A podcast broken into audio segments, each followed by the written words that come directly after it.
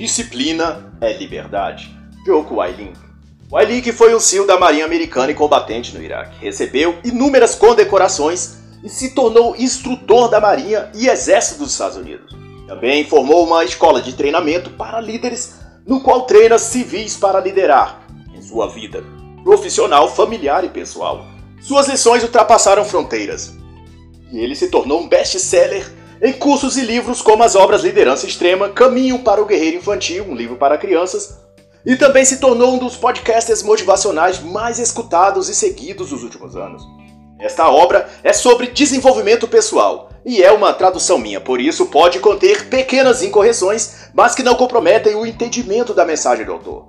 A obra está dividida em duas partes. A primeira discorre sobre aspectos gerais do desenvolvimento mental, reflexões e orientações sobre a vida e a postura vencedora de um guerreiro na vida cotidiana. A segunda parte elenca um aspecto mais prático, em que o autor dispõe sobre alimentação saudável, como ganhar ou perder calorias, dá dicas e receitas sobre dietas e informações nutricionais, além de apresentar um programa de exercícios físicos do básico ao avançado, contendo séries para levantamento de peso, número de repetições e toda a parte da educação física e de fitness. Essa segunda e última parte do livro não irei abordar aqui, devido o Conselho de Educação Física e Nutricional poderiam considerar uma violação às normativas que orientam a profissão de educador físico e de nutricionista, visto que as leis dos respectivos órgãos punem qualquer que prescreva dietas ou preparação física que não esteja habilitado para tal. Assim, poderia ser de considerar que eu estivesse a fazê-lo. Para evitar transtornos futuros, recomendo que aqueles que desejarem orientações sobre condicionamento físico ou dietas alimentares procurem um profissional credenciado para tal. Dito isto, Joko Link começa falando sobre pensamentos.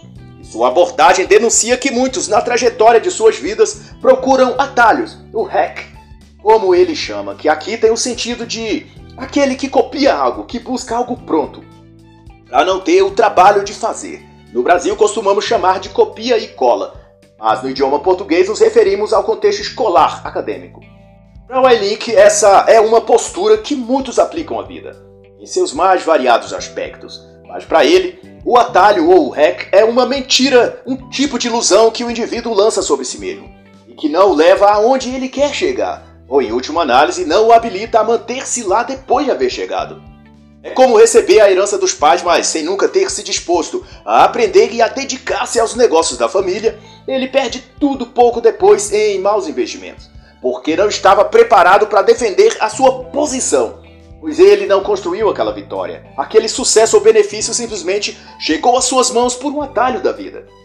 O que Joko Link faz entender é que o caminho é tão importante quanto a chegada.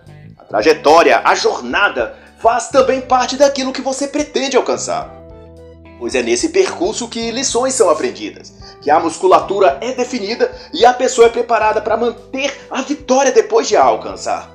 O caminho mais fácil é comumente também o que mais fácil faz a pessoa perder aquilo que ela alcançou. Porque enquanto cortava caminho ou hackeava, para usar um termo do autor, ela deixava de se preparar adequadamente, seja mental, intelectual, financeira ou fisicamente. Tudo o que é saudável e desejável leva um tempo de amadurecimento. E isso inclui os projetos que temos na vida, a vida profissional, familiar ou acadêmica.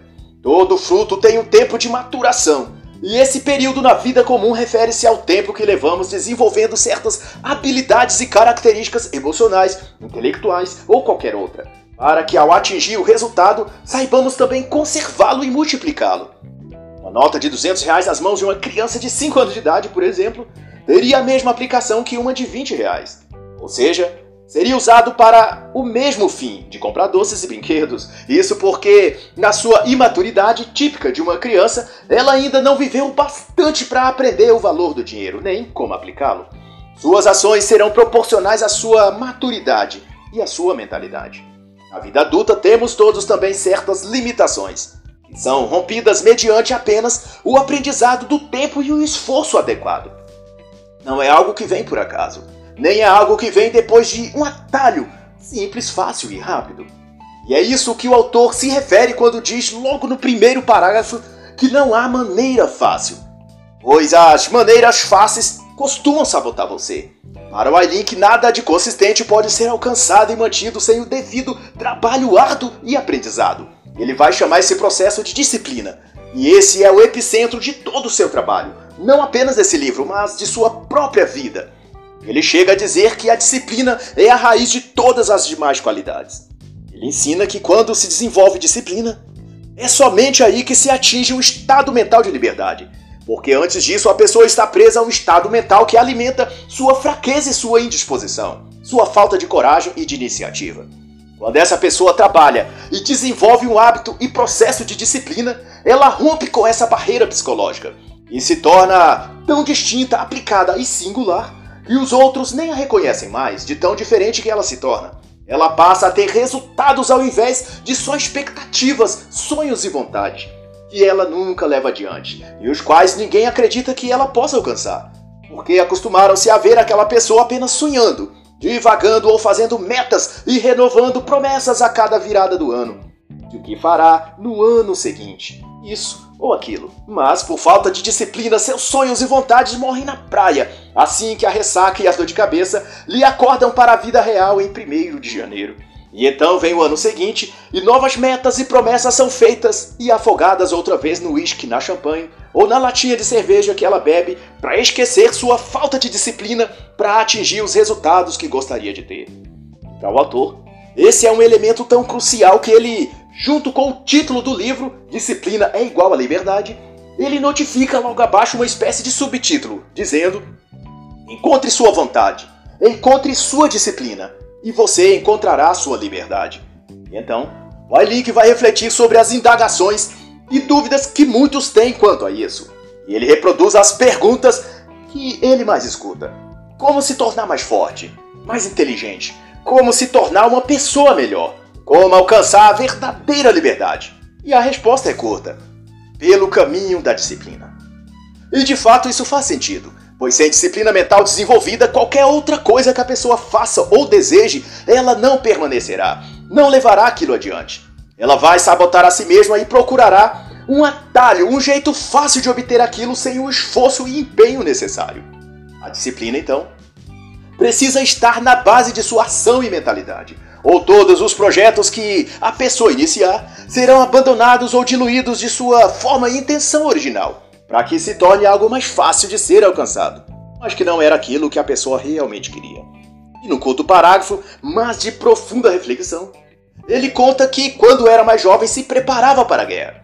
Sua motivação era que tinha em sua mente que naquele exato momento, em algum lugar, outro jovem também se preparava para uma guerra contra ele, contra seu país e contra sua liberdade. Ele sabia então que cedo ou tarde, ele e aquele outro guerreiro do time inimigo se encontrariam no campo de batalha e o que tivesse melhor preparado sairia vencedor, ou melhor, sairia vivo. E pelo fato de termos em mãos esta obra e estarmos ouvindo estas lições, deduzimos quem saiu vitorioso nessa batalha. E o sentido claro dessa história pessoal de Joko Link é de que na vida de cada pessoa, de cada um de nós, encontraremos inúmeras batalhas, inimigos que tentarão nos empurrar para a derrota. E cedo ou tarde, você irá também se deparar com esse inimigo: o desemprego, um coração partido, uma decepção amorosa, a traição de um amigo, um momento de solidão, a falta de um recurso material, financeiro ou uma enfermidade. E se não levarmos em conta que esse inimigo está bem preparado para nos derrotar, se não nos prepararmos melhor do que ele, tombaremos no campo de batalha. E então conceitua que disciplina é uma força interna.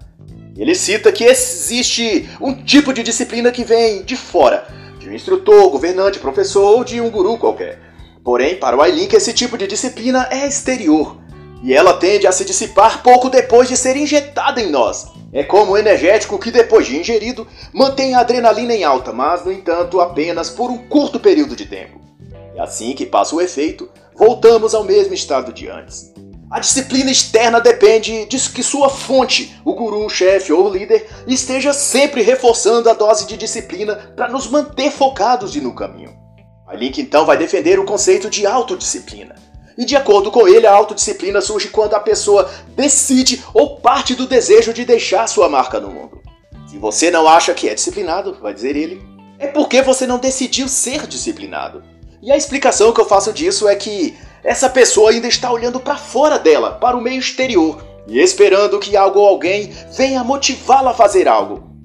Você pode ouvir uma palestra no YouTube, pode ler um livro ou fazer um curso sobre riqueza, sobre negócios ou sobre como dar certo no amor.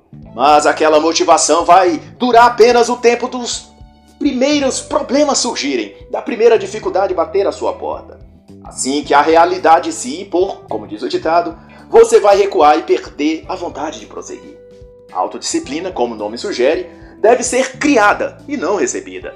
Deve ser desenvolvida pela própria pessoa e não ganhada ou motivada de fora para dentro, por agentes exteriores que não conhecem a sua história de vida nem suas fragilidades ou limites.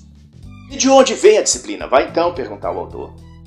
Ela vem de você mesmo. Ela vem da sua decisão de quando você começa a agir e vai, um dia após o outro, agindo, perseverando, sabendo que atrás de você vem um pelotão de inimigos que não pouparão de atropelar seus sonhos e objetivos.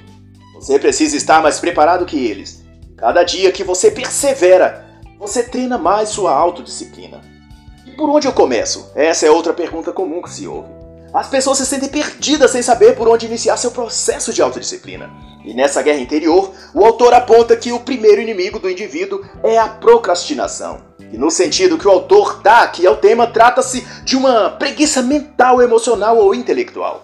E ele indica que a melhor maneira de começar a superar isso é decidir o que você quer. Qual parte da sua vida você quer melhorar? O que você quer chegar? Em seguida, depurar sua realidade e identificar quais são as barreiras em seu caminho até aquele objetivo. Eu uso então um exemplo meu para ilustrar. Suponha que o objetivo da pessoa é emagrecer. Primeiro, ela detalha quantos quilos quer perder. Mas esta etapa convém diluir em partes menores para melhor atingimento do objetivo. Exemplo, a pessoa quer emagrecer 12 quilos. Ela divide isso em 3, significa que em cada mês ela precisa perder 4 quilos. O foco e energia aplicada será na meta de perder 4 quilos e não 12. Ao atingi-lo, iniciará então uma nova meta, perder mais 4 quilos, e assim por diante. Também outro ponto será identificar o que lhe atrapalha de imediato. E a partir também das pequenas coisas, suponha, outra vez, que a pessoa tenha observado que consome muito tempo vendo TV, e enquanto isso, por ansiedade, passa a comer, a degustar principalmente chocolate. E ao identificar isso, junto com o problema, a pessoa pode agora começar a agir. E isso demandará apenas, agora que ela sabe qual é o seu inimigo, de coragem e iniciativa. Na prática, desligar mais tempo a televisão, procurar outras atividades naquele horário, como caminhar, correr no calçadão, ir na academia e principalmente parar de comprar chocolate.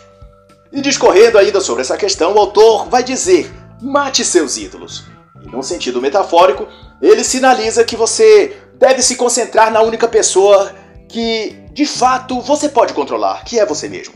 Para o autor existem coisas que podemos aprender com as pessoas, mas as pessoas que admiramos não serão o que queremos ou gostaríamos que elas fossem.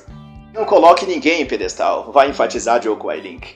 Eles não serão perfeitos como você acha que deveriam ser. E se sua motivação estiver baseada neles, tenderá a se esvair assim que seu ídolo diga ou faça algo que te decepcione. Uma vez que você não pode torná-los quem você deseja que eles sejam, você deve voltar sua atenção e energia para si mesmo. Pois a única pessoa que você pode controlar é si mesmo. Discipline seu corpo, liberte sua mente, vai concluir o autor.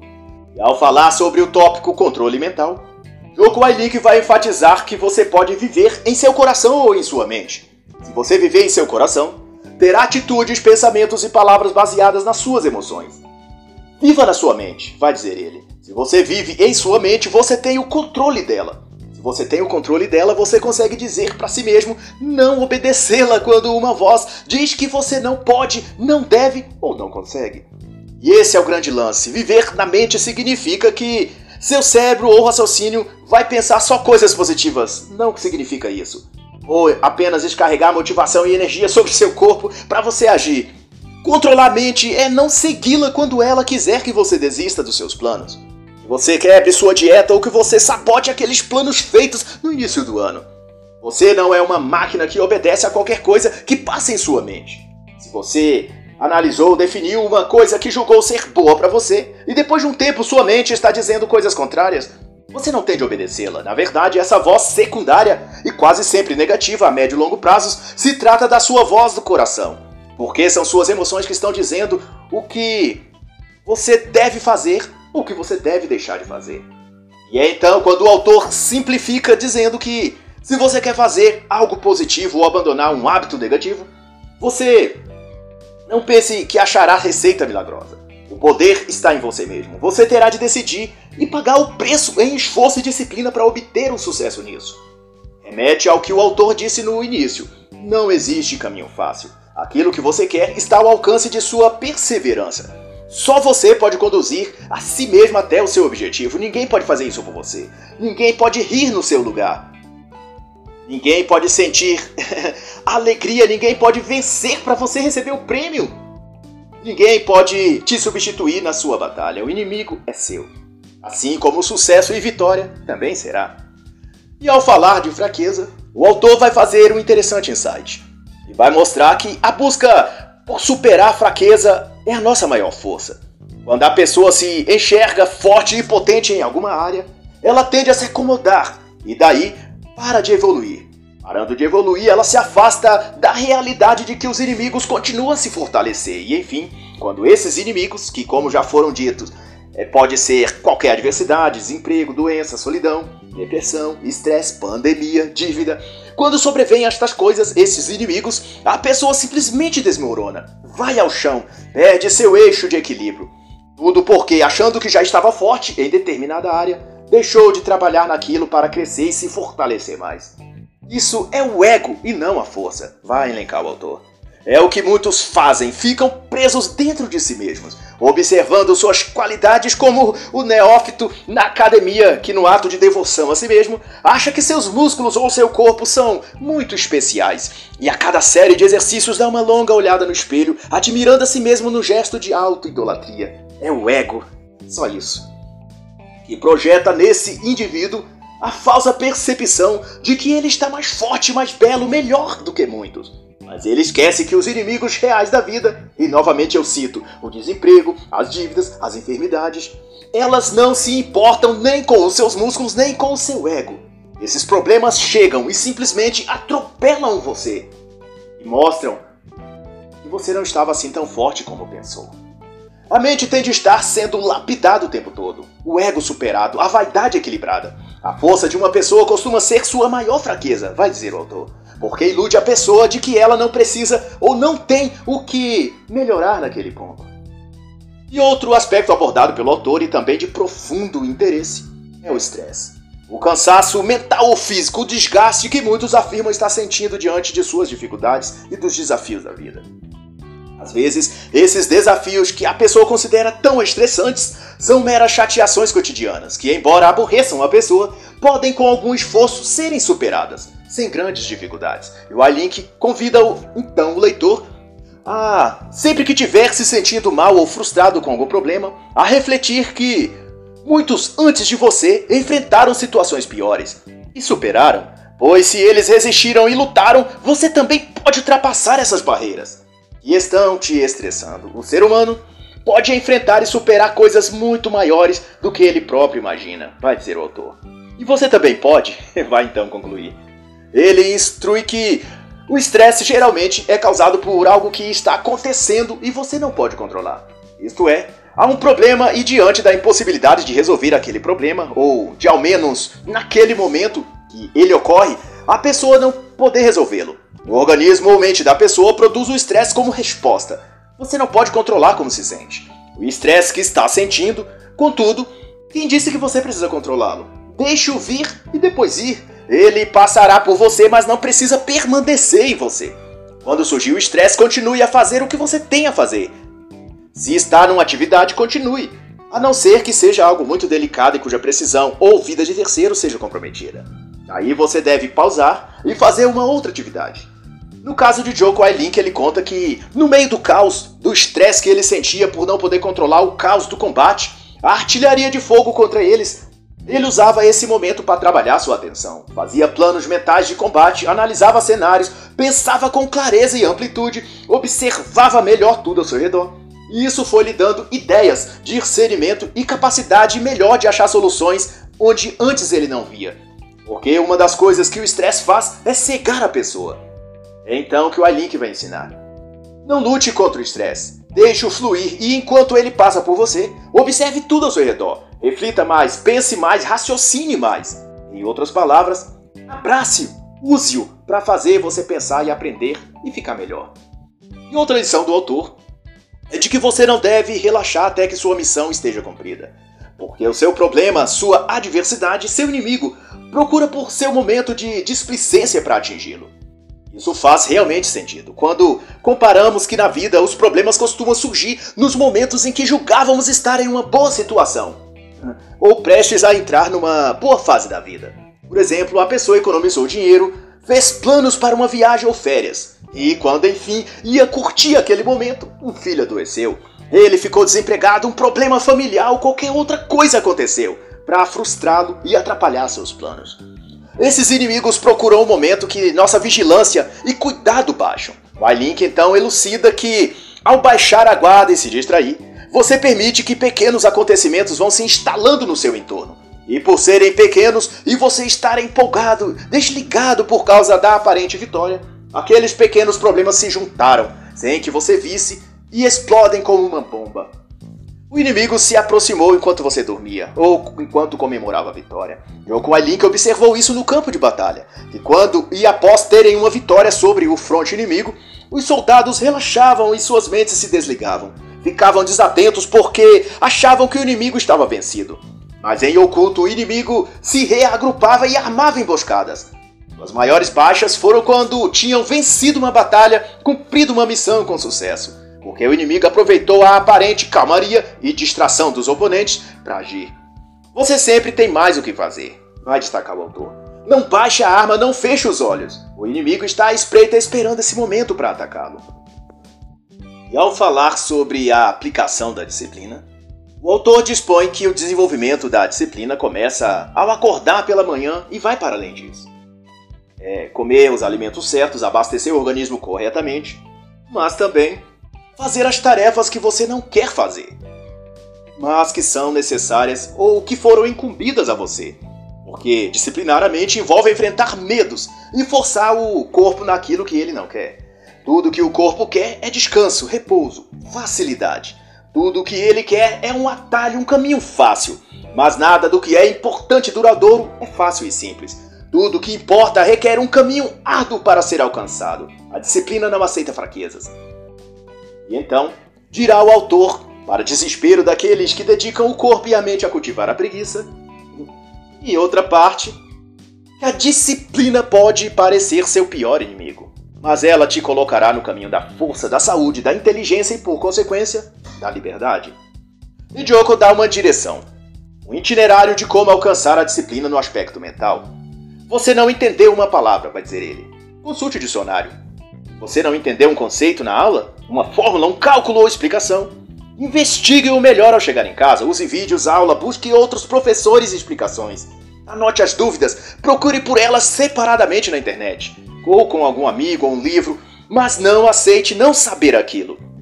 Pergunte a si mesmo o que eu aprendi na vida, o que eu criei até aqui, que progresso eu fiz, eu ajudei alguém, o que eu estou fazendo para melhorar. O que eu estou fazendo para ficar mais saudável, mais inteligente? O que eu estou fazendo para ficar melhor do que fui no passado e de como estou agora? E após isso, o autor recomenda fazer a si mesmo as seguintes confrontações: O que eu tenho? Tudo o que eu posso ter. O que eu sou? É tudo que eu posso ser? A disciplina está dentro dessas respostas, a liberdade também. E outra assertiva do autor será: não tenha receio de lutar, porque se você lutar com tudo que você tem, na maioria das vezes você vai ganhar e não perder. Mas você tem de fazer dessa atitude um hábito, um estilo de vida, parte da sua personalidade, daquilo que você é. E mesmo quando você enfrentar uma situação que acredita que não pode vencer, lute com o seu melhor, dê tudo de você. Porque se a situação não for transformada apesar disso, ao menos você se transformou. E em estará mais apto, mais qualificado, mais potencialmente preparado para vencer da próxima vez seu próximo desafio. E ele aventa ainda que uma falha no compromisso é uma falha no sucesso, Portanto, deve-se ter compromisso em tudo quanto fizer. Isso faz parte da disciplina mental. Compromisso com seu trabalho, estudos, relacionamentos, compromisso com as metas que você estabeleceu. Isso é disciplina e vai influenciar e até definir o tipo de pessoa que você será e o nível de sucesso e vitórias que você terá em sua jornada. E numa das melhores performances, Jokun Wailink vai conceituar sobre natureza versus criação e vai perguntar no sentido retórico o que é mais importante, natureza ou criação. E ele responde que para ele, nenhum dos dois. A vida se trata de escolhas. E ele conta que no exército e nas empresas em que trabalhou com pessoas, equipes, ele se deparou com todo tipo de pessoas, mimadas e ricas, pessoas que foram abusadas, pessoas muito pobres, ex-bandidos, do tipo muito inteligente e outras que não compreendiam nada do que dissesse a elas. E no fim, percebeu que entre todos esses tipos e grupos havia pessoas boas e más, pessoas que atingiram sucesso e outras que foram mal sucedidas.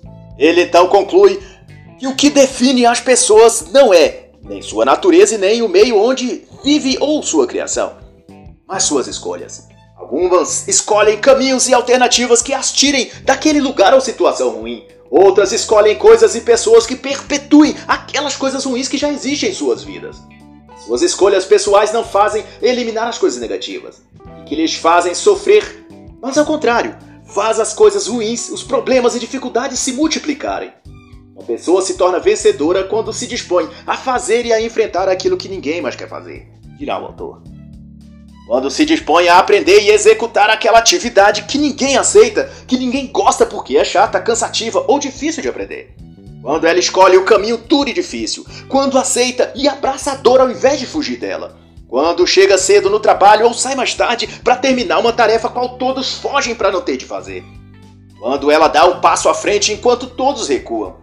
Quando faz isso, esse indivíduo está escolhendo o caminho dos fortes, o caminho da disciplina. E, portanto, dali a algum tempo estará em outro nível, enquanto todos os outros que escolheram evitar o desafio estarão nos mesmos lugares fazendo as mesmas coisas, com a mesma estatura mental de perdedores. E daí, só lhes restará culpar o destino, o governo, ou a ausência do pai ou da mãe, a decepção com a namorada ou com a esposa, ou qualquer outra justificativa. Cor da pele, a situação social, a falta disso ou daquilo, mas no fundo quem percorreu o mesmo caminho e num dado momento escolheu sair dele e pagou o preço da dedicação e esforço, sabe que se trata apenas de desculpas. Justificativas porque não tiveram coragem de fazer mais do que faziam, de estudar mais, de tentar outra estratégia ficaram acomodados e escolhendo todos os dias permanecer assim. E por fim, dirá o autor: Não é a natureza nem a criação que fazem quem você é, são suas escolhas. Escolha permanecer assim e ficará. Escolha mudar e mudará. Joko Link também trata disso chamando de o caminho de guerra. Work path em inglês. E o sentido é esse de ir em direção à batalha ao invés de fugir dela. Significa enfrentar o difícil, aceitar a dor. Ninguém mais quer suportar. Trilhar o caminho que todos se recusam. O caminho de guerra, como diz o autor, sempre o leva a algum lugar a superação de si mesmo. Esse mesmo princípio pode ser encontrado na Jornada do Herói, na incrível obra de Joseph Campbell, O Herói de Mil Faces, e também na obra de David Goggins, Can't Hurt Me, o conceito que ele chama de faça uma merda todos os dias que diz respeito a fazer algo difícil e que os outros não teriam disposição de fazer. Porque isso treina o corpo e a mente para estar focada e disciplinada em rumo àquilo que você quer e pretende alcançar. No capítulo seguinte, Joko trata de algo muito importante que ele chama de instintos negativos ou instintos ruins. E se refere àquela voz interior que surge logo após você traçar um plano, escolher uma meta ou decidir mudar em alguma coisa.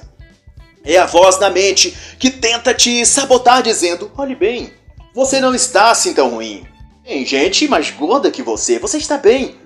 Ser magro demais não é bonito, magreza não é saúde. Você está bem assim, o importante é se sentir feliz como está. As pessoas têm de gostar de você como você é. E assim as vozes da derrota enchem sua cabeça de maus conselhos e justificativas. E fazem de tudo para você permanecer como está. A questão não se trata de agradar aos outros, mas a si mesmo. Quando você estabelece metas e alcança, seja emagrecer, estudar, concluir uma faculdade ou se relacionar bem com quem está ao seu lado, tudo isso retorna para você em forma de força, coragem e disciplina mental. e a pessoa se tornará mais apta para atingir outros resultados cada vez mais gratificantes. Quando, no entanto, a pessoa dá ouvidos a essa voz de acomodação, ela é atraída para uma espiral negativa, que não a deixa concluir mais nenhuma meta. Todos os seus desejos e vontades serão sabotados, e ela viverá em eterna fraqueza de vontade. E há uma obra brilhante nesse sentido que trata justamente disso, da fraqueza da vontade, e a qual eu recomendo é A Educação da Vontade, de Jill Paiô. E de acordo com a Link, essa voz ou maus instintos sempre tentam derrubar você, sempre tentam te colocar para baixo. E às vezes elas vêm de sua mente, mas às vezes também vêm através de pessoas que estão perto de você, que se disfarçam de seus amigos, mas que te empurram sempre para baixo e ajudam a sabotar os seus planos. Cuidado com essas vozes, dirá o autor. O fracasso mora na zona de conforto e a derrota se disfarça às vezes de amigos. Cuidado com essas vozes. Você não pertence a nenhum desses lugares, nem ao fracasso e nem à derrota. Aceite a realidade, mas concentre-se na solução. Será outro conselho de Joe Link. Problemas no caminho? Recarregue, recalibre e tente mais uma vez. Parar de desistir não deve ser a sua opção. Em outra parte, o Link vai dizer que a vida não é como um show que você compra o ingresso, assiste o espetáculo e depois vai embora. E se caso não gostar da apresentação, se levanta e sai antes de acabar. A vida é mais que isso. E viver exige mais de você. Exige que você se comprometa e não deixe o show parar até que todo o espetáculo seja apresentado. Mesmo que você não goste dele. Isso significa que quer você goste ou não do que está assistindo em sua vida, ele continuará reproduzindo o mesmo filme até que você mude o tipo de filme, o tipo de show que você está a ver. Isso quer dizer que você deve se levantar do auditório se não estiver gostando, e ao invés de ir embora, você assumir o lugar de diretor e ator nesse filme, e mudar o roteiro por completo, e reescrever a história e escolher novos e diferentes atores, novas falas, outros scripts. É você compreender que cada personagem nessa trama foi colocado nela por você, por suas escolhas e decisões. Assim, você também é o ator no filme que você mesmo criou e está seguindo o roteiro que você mesmo escreveu. E você não pode fugir do seu próprio filme. Você tem de mudá-lo, reescrevê-lo. E ao discorrer sobre ser vigilante, o autor explica de forma bem prática como escrevemos um roteiro negativo para nós mesmos e escorregamos para um filme do qual não gostamos do enredo. Isso acontece pela falta de vigilância nas pequenas coisas que vamos introduzindo em nossa vida, sem atentar ou refletir no potencial delas para nos levantar ou para nos sucumbir. Se são algemas ou escadas, ou seja, cada coisa em nossa vida ou é uma rampa na qual de corremos rumo ao abismo do fracasso e da derrota, ou é uma escada e alavanca, nos ajudando a ir para cima e para o alto. Desse modo, cada pessoa, cada relacionamento, cada hábito, livro, curso ou amigo que permitimos entrar na nossa vida está compondo o nosso roteiro, o nosso filme. O autor se refere a isso da seguinte forma: primeiro perdemos um dia de treino, ou nos estudos, depois passamos a acordar sempre mais tarde. Em seguida, começamos a comer excessos de doces, refrigerantes, hambúrgueres. Passamos também a beber uma ou duas cervejinhas a mais, a frequentar mais lugares ou ambientes propícios à droga, bebida e a encontrar pessoas ruins. São uma série de pequenas e irrelevantes coisas que somente depois de somadas é que veremos o quanto cada uma delas eram pedras que entulharam nosso caminho e que obstruíram a nossa jornada. Ninguém acorda um dia e decide que vai ser um derrotado. vai dizer o autor. A pessoa não vê e não sente o efeito de cada pequena coisa que ela escolhe permitir entrar em sua vida. E assim ela vai construindo um muro que a impedirá de avançar. Tudo que está em sua vida ou te ajuda ou te prejudica. Nada está ali neutro. Você é seduzido ou por coisas boas ou ruins, mas você não pode ser seduzido pelo neutro, porque o neutro é algo sem poder de atrair sua atenção. Se você foi atraído para algo, deve observar em qual polo de energia aquilo está, ou no campo de forças positivas ou negativas, porque é para lá que você será levado. Você deve manter a guarda levantada, manter-se vigilante quanto ao que acontece em sua volta e a cada coisa ou pessoa que entra em sua vida. A vida pode ser opressora, diz logo a seguir o autor, mas são as tempestades que preparam as árvores para que tenham raízes fortes. Essa é a dança da vida, é assim que a vida é. Você não ganha nada quando senta e fica avaliando o que perde ou o que ganha com isso ou aquilo. Você tenha de fazer um plano, criar metas, escrever seus sonhos e começar a fazer. Cada coisa que você ganhar te deixará mais forte, e cada coisa que você perder te tornará mais sábio. Mas não pense que você pode controlar cada coisa que acontece. Seu dever é lutar e dar o melhor de si a cada coisa, a cada dia. Então, o autor inicia a segunda parte do livro, onde ele a elabora exercícios, dietas e como tratar algumas lesões no corpo. Julgo que um profissional deva ser consultado quanto a esses aspectos e suponho que, no Brasil, ensinar tais coisas aqui poderia ir contra a ética profissional que ampara as respectivas categorias profissionais. Assim, encerro com as seguintes recomendações autor. Não apenas leia este livro, não apenas escute esta mensagem, não apenas assista a vídeos online, não apenas fique motivado, não apenas pense, não apenas sonhe. Porque no fim, a única coisa que tira você do lugar é a sua ação. É você começar a fazer. Então vá e faça. E assim encerra a análise da obra Disciplina é Liberdade, de Joe Conway Link.